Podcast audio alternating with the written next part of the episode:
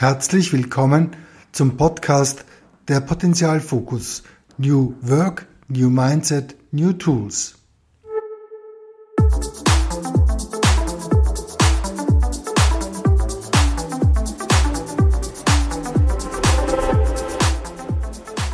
Ich bin Günter Lueger, der Begründer des Potenzialfokus und in diesem Podcast geht es um ein Mindset, das mehr ermöglicht und ein neues Miteinander im Unternehmen und die Tools, die man dafür braucht.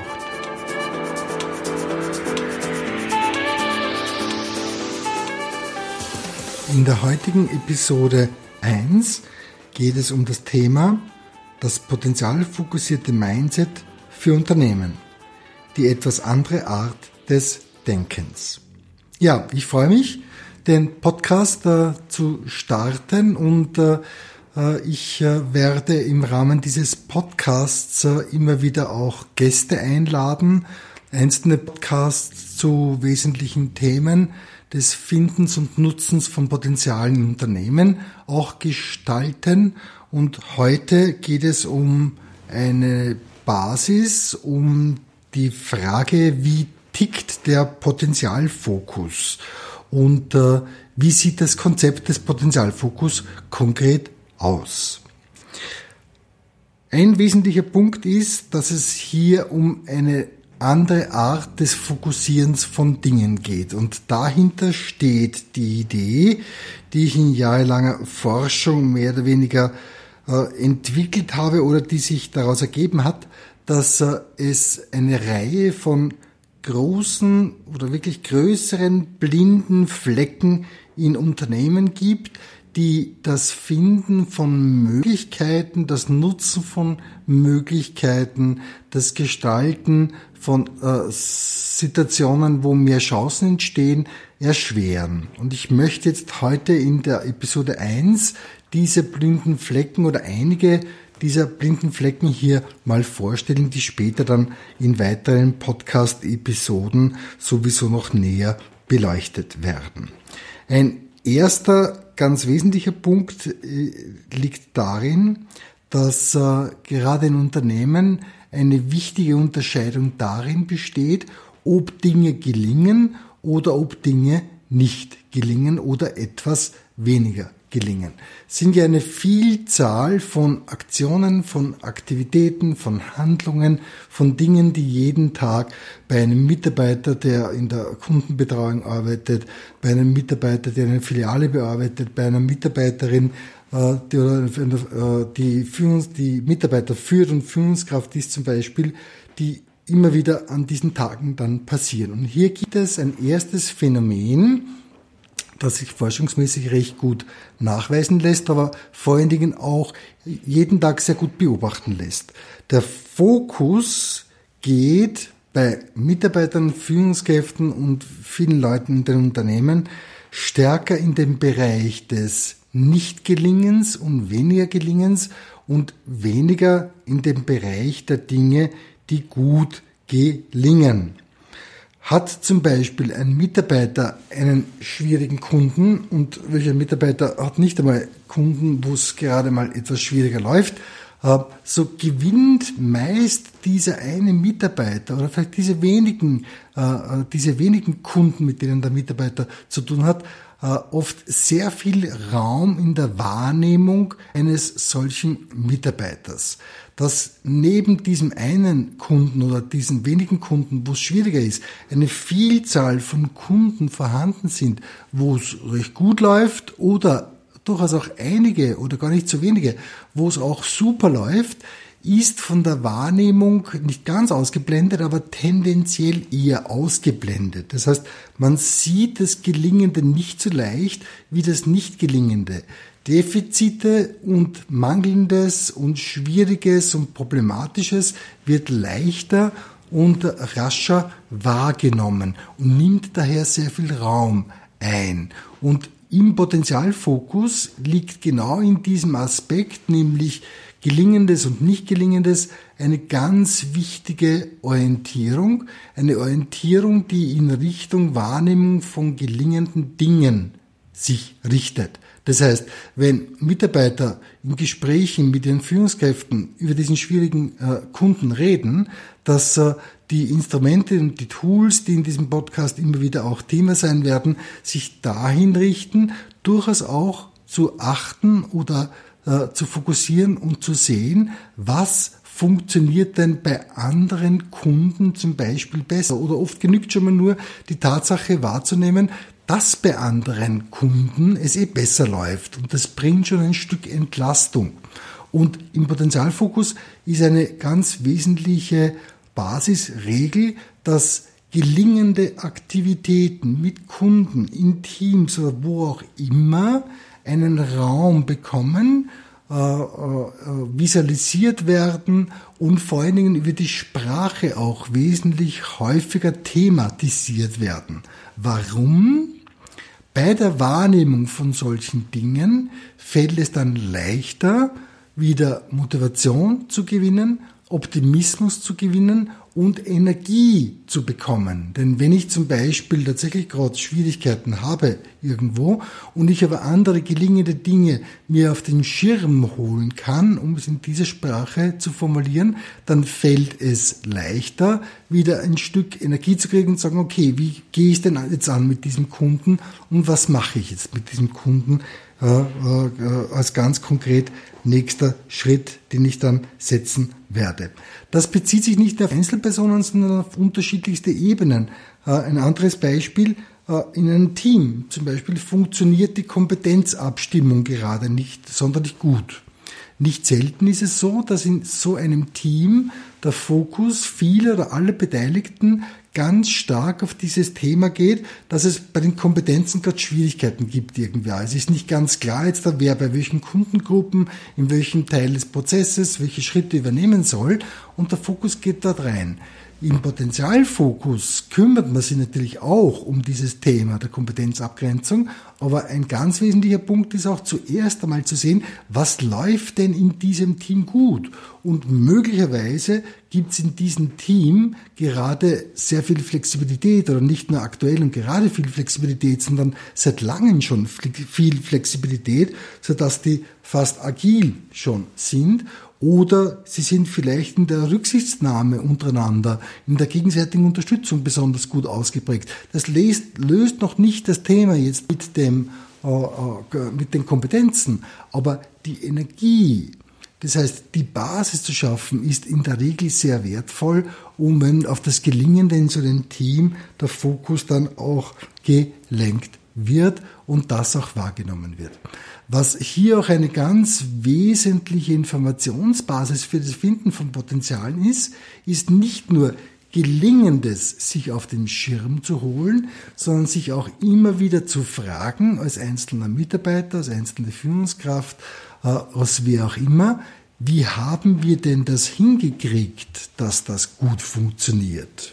Beispiel, eine kritische Phase wird gerade durchlaufen von einem Unternehmen oder von einer Gruppe, einer Abteilung, einem Bereich oder was auch immer.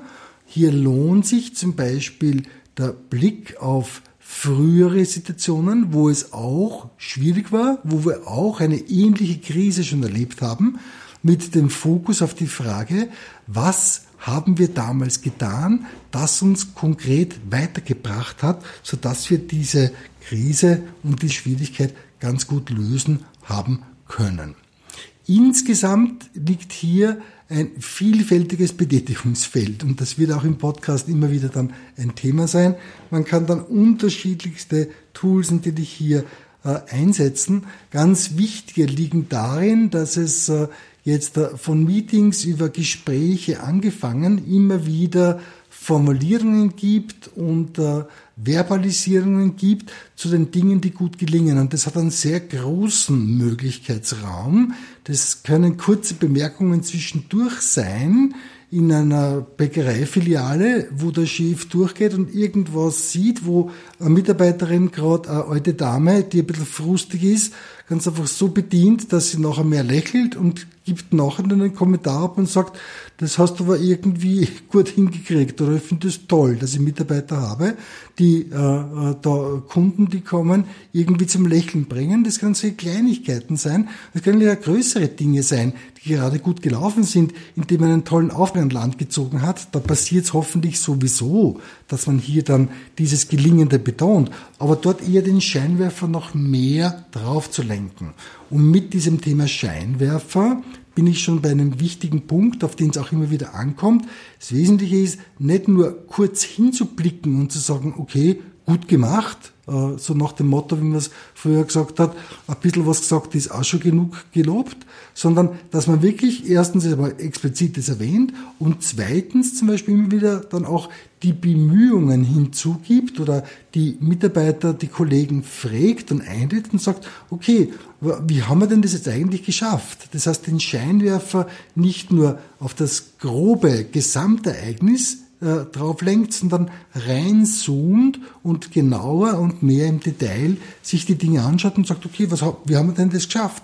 Äh, was werden wir denn in Zukunft weiterhin machen, Arno? Oder wenn ich beobachtet habe, dass die Leute total irgendwie flexibel waren und dann bei der Software noch was getauscht haben und das hat schlussendlich dann den Erfolg gebracht, da zu sagen, liebe Leute, und ich glaube, das war total wichtig, dass wir uns dann nur um sieben am Abend entschlossen haben, das zu tun und das zu wechseln. Das hat uns zwar relativ viel Arbeit gebraucht, aber ich glaube, das war ausschlaggebend, dass wir tatsächlich den Auftrag an Land ziehen haben können.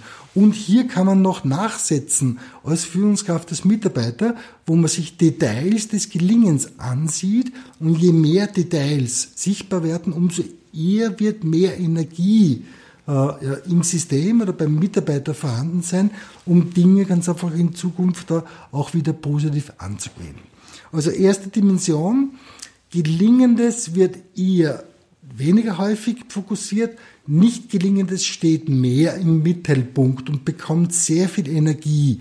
Und dieses Fokussieren des Nichtgelingens, dieses vorwiegende Fokussieren des Nichtgelingens führt natürlich dazu, dass dementsprechend die umgekehrten Effekte motivationstechnisch auftauchen, als ich sie gerade beschrieben habe. Drum braucht's hier entweder von den Mitarbeitern oder von den Führungskräften oder von anderen Beteiligten immer wieder auch konkrete Energiezufuhr, würde man das vielleicht systemisch äh, bezeichnen. Das heißt, man muss Instrumente einsetzen, sodass die Leute diese gelingenden Dinge auch sehen und darüber reden. Und nicht nur reden, sondern durchaus auch mit Tools zu arbeiten wie einer Gelingenslandkarte oder mit Boards zum Beispiel, wo sich solche Dinge festgehalten werden oder einer Reihe von anderen Dingen, die im Rahmen des Podcasts auch noch Thema sein werden. Es gibt einen zweiten Bereich, wo die Wahrnehmung relativ stark verzerrt ist und es einen tendenziell eher blinden Fleck auch gibt. Wenn ich hier blinder Fleck meine, meine ich nicht, dass es überhaupt nicht gesehen werden kann, sondern dass die Wahrnehmungen verschoben sind. Und dieser zweite tendenziell blinde Fleck bezieht sich auf den Aspekt der Zeit. Dinge passieren ja entweder in der Vergangenheit, in der Gegenwart oder in der Zukunft, um dann diese klassische Einteilung zu machen, die viele Zeitforscher hier auch gerne dann verwenden, wie zum Beispiel äh, Simbado und derartige Leute, äh, die diese äh, sehr bekannten Zeitstudien gemacht haben, auf die wir da im Podcast sicher auch noch eingehen werden. Und hier ist, glaube ich, durch Alltagsbeobachtung relativ schnell zugänglich, dass der Fokus ganz stark auf Gegenwart und vor allen Dingen auf Vergangenheit geht. Wenn es um Potenziale geht, dann kommen Potenziale immer aus der Zukunft. Die Zukunft ist der Ort, wo die Dinge gestaltbar sind. Die Zukunft ist der Ort, in, an dem ich leben möchte, wie äh, Einstein einmal so schön gesagt hat. Und deswegen interessiert mich die Zukunft mehr als die Vergangenheit. All das, was im Unternehmen relevant ist, was tatsächlich entscheidend ist, sind Dinge, die auf dem Weg von der Gegenwart von heute in die Zukunft liegen. Die Analysen der Vergangenheit lohnen sich durchaus in Bezug auf die Dinge, die gelungen sind. Die Analysen in der Vergangenheit in Bezug auf das Nicht-Gelingende führen zu einem Effekt, der sehr gut bekannt ist und der in der Regel immer wieder große Schwierigkeiten macht.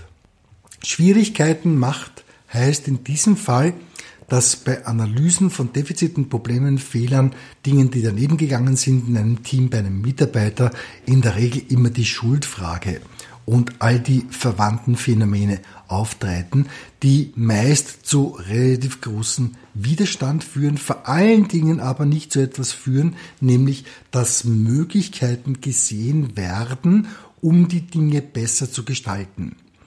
Diese Möglichkeiten, damit es aber besser läuft in Zukunft, liegen klarerweise immer wieder in der Zukunft. Und jetzt bleibe ich vielleicht gleich beim Thema Kunden von vorher.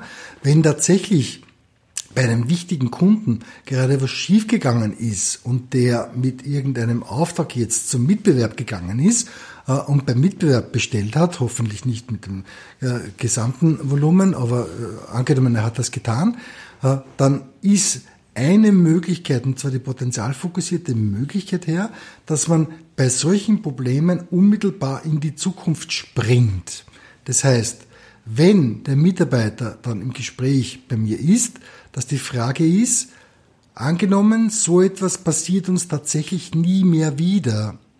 Was wirst du machen? Was werden wir machen? Was wird das Marketing machen? Was werden die Filialen machen? Was wird XYZ machen?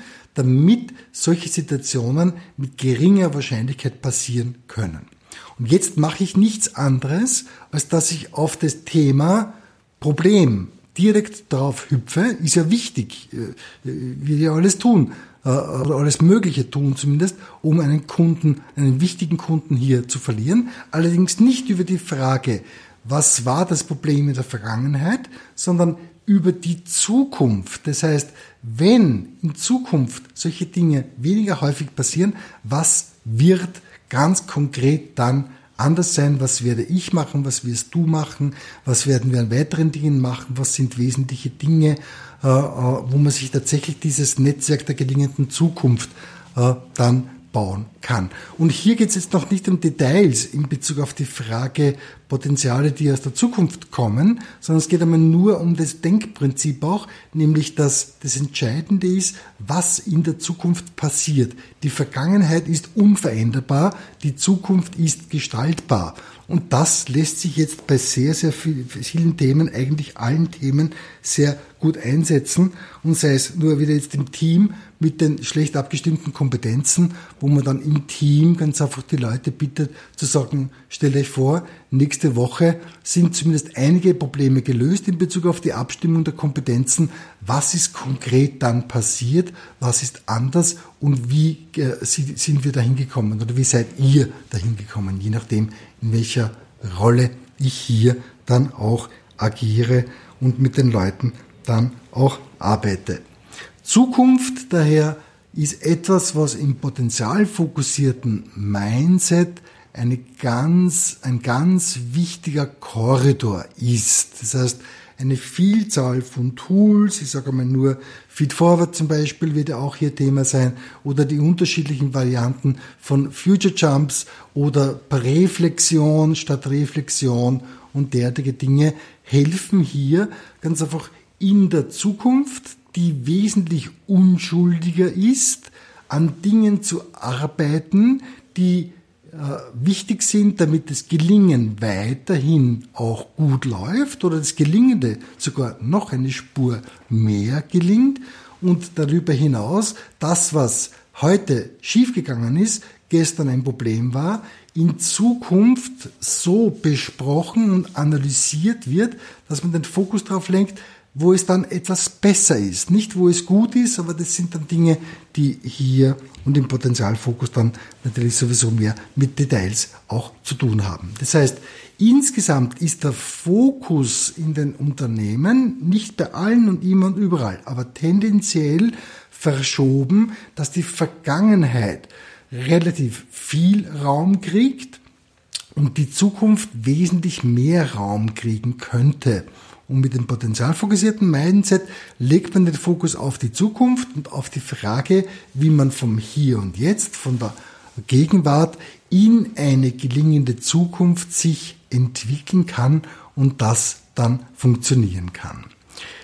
Dahinter steht auch eine andere oder eben die potenzialfokussierte Veränderungslogik. Auch dazu wird es sicher eine Podcast-Episode dann geben in Bälde, nämlich eine Veränderungslogik, die beim grundsätzlichen, das heißt beim paradigmatischen äh, Ansatz ganz einfach ein anderes Denkmodell einführt. Das lässt sich hier vielleicht ganz gut auch anknüpfen und darum möchte ich es kurz auch schon erwähnen. Äh, es ist ein Denkmodell, äh, das schon, schon vor langer Zeit auch verwendet wurde, allerdings sehr wenig Raum im wissenschaftlichen Bereich, aber auch im Change Management gekriegt hat. Es ist entwickelt, nicht es, sondern was anderes, ist entwickelt worden vom Rupert Riedel, den manche vielleicht noch kennen. Äh, äh, Biologe, Konstruktivist. Ich glaube, eigentlich war er Zoologe und ist bekannt worden äh, durch seine Reisen, die er gemacht hat. Er war auch ein großer Epistemologe, das heißt ein großer Wissenschaftstheoretiker und war auch verbunden mit den anderen Konstruktivisten wie Glasersfeld und von Förster, Watzlawick und da gibt es ja auch gemeinsame Publikationen von ihnen. Und Robert Riedel hat unterschieden die sogenannte kausale Veränderungslogik oder das kausale Denken und das finale Denken. Er hat es damals, glaube ich, in dem Werk Denken genannt. Äh, und in Anlehnung daran habe ich so die kausale Veränderungslogik und die potenzialfokussierte Veränderungslogik äh, entwickelt. Kausale Veränderungslogik heißt, ich habe heute ein Problem, wie zum Beispiel ein Unternehmensbereich, der nicht agil werden will, äh, äh, zumindest laut Einschätzung der Beobachter. Äh, meistens der Bereich selber sieht das sowieso dann deutlich anders. Und wenn das dort nicht passiert, beginnt die kausale Analyse. Warum wollen sich die nicht auf die agile Transformation einlassen zum Beispiel?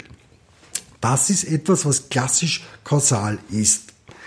Das braucht's nicht für Veränderung und ich werde gleich ein paar Punkte sagen, warum.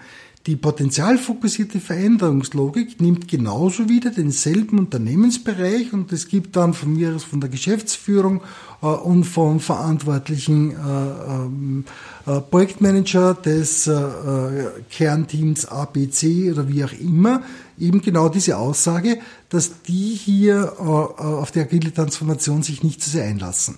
Potenzialfokussierte Veränderungslogik heißt jetzt, ich verschiebe das Kausale, das von der Vergangenheit her in die Gegenwart die Dinge erklärt, in die Zukunft. Und fange an mit der Zukunft, wo ich dann sage, okay, angenommen, der Bereich würde jetzt da auch äh, agiler werden, was würden die denn tun? Und die nächste Frage bezieht sich auf die Gegenwart, das heißt, ist der Jump von der Zukunft zur Gegenwart, wo man dann die Frage stellt, und was wäre dann passiert, wenn sie sich in diese Richtung entwickelt hätten? Kausal wäre die Frage, was ist das Problem? Warum sind die nicht agil? Und äh, was ist die Ursache dafür? Mit all den problematischen Nebeneffekten. Äh, potenzialfokussierte Veränderungslogik heißt, äh, ich stelle mir vor oder ich lade die sowieso ein, das sind dann noch die ganzen Setting-Fragen äh, und systemischen Fragen, um die es hier noch gar nicht gehen soll. Ich lade die ein, darüber nachzudenken, was es ausmacht, was passiert, wenn sie zumindest eine Spur mehr agil geworden sind und wie sie dorthin gekommen sind. Es ist wieder eine Veränderungslogik, wo es um Veränderung geht, allerdings eine Veränderung, wo der Sprung in die Zukunft erfolgt und von der Zukunft her geschaut wird, was brauchen wir jetzt in der Gegenwart, um dorthin zu kommen. Es macht einen sehr großen Unterschied für Transformation und für Weiterentwicklung aus. Und äh, wenn Sie sich äh, diesen Podcast hier anhören, mag möglicherweise auch ein Hintergrund äh, eine persönliche Transformation oder ein persönliches Transformationsbedürfnis äh, zu sein. Äh, und hier hilft auch für die eigene Entwicklung viel stärker in diese potenzialfokussierte Veränderungslogik einzusteigen. Das heißt, nicht mehr die Frage zu stellen, warum bin ich unzufrieden mit meinem Job? Und dann hat man die langen Listen äh, und dreht sich immer mehr in Defizite und nicht gelingendes und vor allen Dingen dann externe Attributionen, das heißt die anderen, die alle irgendwie einen Käse machen und davon gibt's genug wahrscheinlich auch noch, dreht sich dort rein, sondern kommt rüber in den Bereich, wo man sich fragt, angenommen, das wird jetzt dann besser laufen, Anno, was passiert und wie werde ich dorthin gekommen sein? Und das ist eine andere Veränderungslogik, die ein ganz ein wesentlicher Punkt hier auch in der potenzialfokussierten Logik, im potenzialfokussierten Mindset dann auch darstellt. Daraus ergibt sich dann auch eine Typologie, nämlich es gibt die Defizit,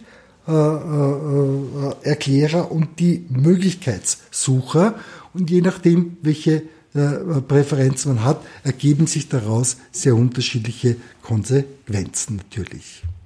Ein weiterer sehr wesentlicher Aspekt, der den Potenzialfokus ausmacht, äh, besteht in einem ganz äh, speziellen blinden Fleck, äh, nämlich dem blinden Fleck, dass Menschen, aber auch durchaus diejenigen, die Analysen oft machen, zu sehr auf einzelne Ereignisse sich fokussiert, Punktanalysen machen und gar nicht oder zu wenig die Dynamik der Dinge berücksichtigen. Dieser blinde Fleck, nämlich der blinde Fleck, die Dinge relativ stark oder sehr häufig linear ganz einfach zu sehen, ergibt sich jetzt direkt ja aus dem zweiten blinden Fleck von vorher, nämlich dass der Fokus ganz stark auf äh, Vergangenheit äh, und etwas auf die Gegend und äh, noch weniger Gegenwart und noch weniger auf die Zukunft dann gerichtet ist. Im Potenzialfokus ist die dynamische Sichtweise tatsächlich eines der ganz, ganz elementaren Dinge, weil dynamische Sichtweise die Sichtweise des Lebendigen und des sich Entwickelnden ist. Was habe ich davon, wenn ich bei einem Motivationsthema eines Mitarbeiters mich darüber unterhalte, warum man denn mit langem Gesicht beim Café steht und mit den anderen kein Gespräch führt und bei den Aufgaben äh, relativ lange braucht oder gerade bei den zeitkritischen Aufgaben zum Beispiel nicht schnell re genug reagiert und derartiges, wenn ich auf einzelne Ereignisse mich nur beziehe oder auf angeblich stabile Charaktereigenschaften. Dazu später in einem, einer Podcast-Episode auch, was diese Stabilität von äh, Skills und Competencies und Traits und derartiges auch betrifft. Jetzt hier geht es mir ganz stark darum, dass diese Sichtweise einer dynamischen Entwicklung tatsächlich eine andere Art des Denkens ist. Natürlich eine Art des Denkens, das viele Menschen immer wieder auch verwenden, das gerade im Management, in den Unternehmen auch viele verwenden, aber viel zu wenig und vor allen Dingen gibt es noch genug Analysen und Vorgehensweisen, wo man sich die Dinge nur punktuell anschaut. Und dynamisch heißt jetzt vor allen Dingen Folgendes. Dinge entwickeln sich in einer dynamischen Sichtweise, zum Beispiel über eine Woche hinweg, immer in einem Auf und Ab, wo es mal besser gelingt und mal schlechter gelingt. Ich habe gerade jetzt vorher angesprochen, ein Mitarbeiter, der vielleicht irgendjemanden oder einem Vorgesetzten schon ein bisschen auf die Nerven geht, weil Dinge immer wieder zu spät passieren. Das heißt, dass Dinge, äh, die, die, die eigentlich keine zeitliche Verzögerung eigentlich haben sollten, wo spontan reagiert werden sollte, ein Mitarbeiter das nicht macht. Und wenn ich jetzt in meinem Mindset, in meiner Denkweise als Führungskraft davon ausgehe, dass ich sage, dass jemand bei dringenden Aufgaben ganz einfach immer wieder das verzögert und zu spät bringt und das in meinem Kopf drinnen habe, dann entsteht erstens nicht wirklich Dynamik und vor allen Dingen schon mal überhaupt keine sinnvolle und potenzialorientierte Dynamik, wo ich Dinge finden kann, damit es besser funktionieren kann. Und hier ist tatsächlich ein Basistheorem des potenzialfokussierten Arbeitens. Wenn jemand immer wieder auf bei Aufgaben zu spät dran ist, Dinge ganz einfach nicht pünktlich macht oder halt die dringenden von den weniger dringenden nicht differenzieren, unterscheiden kann, dann schau dir die Unterschiede an in der Zeit. Und ich bleibe wieder bei der Woche. Was läuft denn in so einer Woche in Bezug auf die Aufgabenerledigung ab? Durchaus, dass ich mir mal überlege, wo ist es nicht gut gelaufen, wo war jemand zu spät dran, wo hätte jemand früher reagieren müssen und, und jetzt kommt der entscheidende Punkt, derselbe Mitarbeiter, Mitarbeiterin wird in dieser Woche von Montag bis Freitag sehr wohl einige Dinge gemacht haben, wo er zeitgerecht die Sachen gemacht hat. Das heißt, es geht mal rauf, mal runter, mal rauf, mal runter, mal rauf und mal runter. Und diese Sichtweise ist deswegen so lohnend oder erweist sich deswegen auch als immer wieder wertvoll, weil durch diese Unterschiede plötzlich sich das Thema etwas leichter anfühlt und verflüssigt. Weil wenn meine Vorstellung als Vorgesetzte, Vorgesetzter ist, da ist jemand ganz einfach immer wieder zu spät dran mit den Dingen und kommt nicht nach, dann tue ich mir viel schwerer, was zu finden, als wenn ich sage, jetzt schauen wir mal an, was sind die Unterschiede, wann läuft schlecht und wann läuft es denn zumindest ein bisschen besser. Das Wort bisschen ist hier ganz, ganz zentral. Und jetzt habe ich die Möglichkeit, zu überlegen, was ist denn anders, wenn die Dinge ein bisschen besser laufen. Und vor allen Dingen habe ich dann die Möglichkeit, in ein Gespräch mit einer Mitarbeiterin, einem Mitarbeiter unmittelbar dort einmal schon anzusetzen und dann zu sagen, Frau Meier, Herr Mayer, äh, ich möchte ganz gerne mit dir über das Thema reden.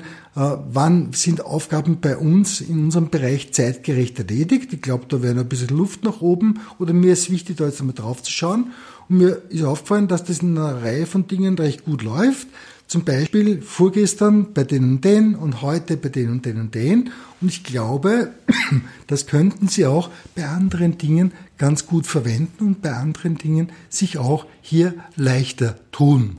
Schon wird das Gespräch etwas einfacher, weil ich erstens mal einbringen kann, dass es mir aufgefallen ist, dass es eh manchmal ganz gut funktioniert und vor allen Dingen dann mit ihr und ihm besprechen kann, was macht denn die Unterschiede aus? Und das ist eine relativ einfache Frage, wo ich sage, okay, was braucht es denn, dass Sie zum Beispiel bei den Dingen, die Sie im Rahmen des Rechnungswesens dann immer wieder machen, damit es dort auch zeitgerecht ankommt irgendwie auch. Da gab es in der letzten Zeit ein paar Themen irgendwie, wo das jetzt schwieriger gelaufen ist auch noch.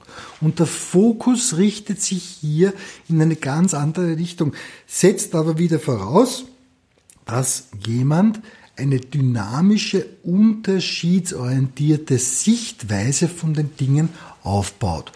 Und das lässt sich jetzt tatsächlich im Unternehmen in allen Bereichen verändern, sei es im äh, Verwenden und führt damit auch zur Veränderung. Sei es zum Beispiel bei der Führung von Mitarbeitern, das Thema Motivation habe ich schon angesprochen, das Thema Kommunikation ist hier genauso geeignet oder der Umgang mit den Kunden oder die KPIs, die wir irgendwo haben oder irgendwelche Zahlen, die sich gerade entwickeln, einen neuen Geschäftsbereich, den wir aufbauen. Äh, in all diesen Dingen lässt sich das von harten Zahlen bis zu den Softfacts relativ leicht verwenden, indem er, gerade wenn es problematisch läuft, immer wieder auf die Unterschiede dann auch den Fokus legt. Oder auch bei Themen, die für eine Führungskraft schwieriger sein können, wie zum Beispiel Stress. Und wenn ich das Gefühl habe, ich bin gestresst und vielleicht noch irgendwo Berater habe oder andere Berufsgruppen, die meinen, ja, du bist wirklich schön enorm gestresst, dann wäre das Wichtigste hier, die Sichtweise zu dynamisieren und die Unterschiede sichtbar zu machen und sich zum Beispiel eines unserer Arbeitsblätter zu holen oder zu nehmen und mit diesem Arbeitsblatt die Unterschiede auf einen Dynamikchart zum Beispiel dann auch zu visualisieren.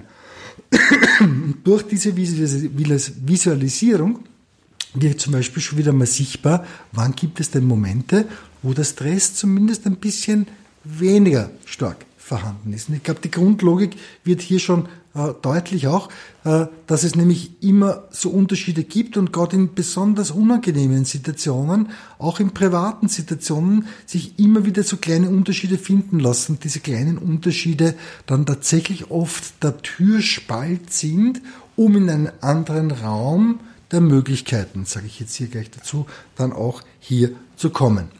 Da, diese dynamische, unterschiedsorientierte Sichtweise ist ein sehr mächtiges Instrument, weil es nicht nur in Bezug auf die Phänomene oder eigentlich alle Phänomene und Aspekte und relevanten und leistungsrelevanten Aspekte in Unternehmen eingesetzt werden kann, sondern vor allen Dingen, weil es auf, auf allen Niveaus eingesetzt werden kann. Wenn ich zum Beispiel im Sales-Bereich irgendwo Mitarbeiter habe, die natürlich unterschiedliche Zahlen liefern, so ist es jetzt vollkommen egal, ob ich jetzt hier den Top-Verkäufer habe oder ob ich den mit der roten Laterne hier habe. Äh, oder alle dazwischen auf den jeweils unterschiedlichen Niveaus.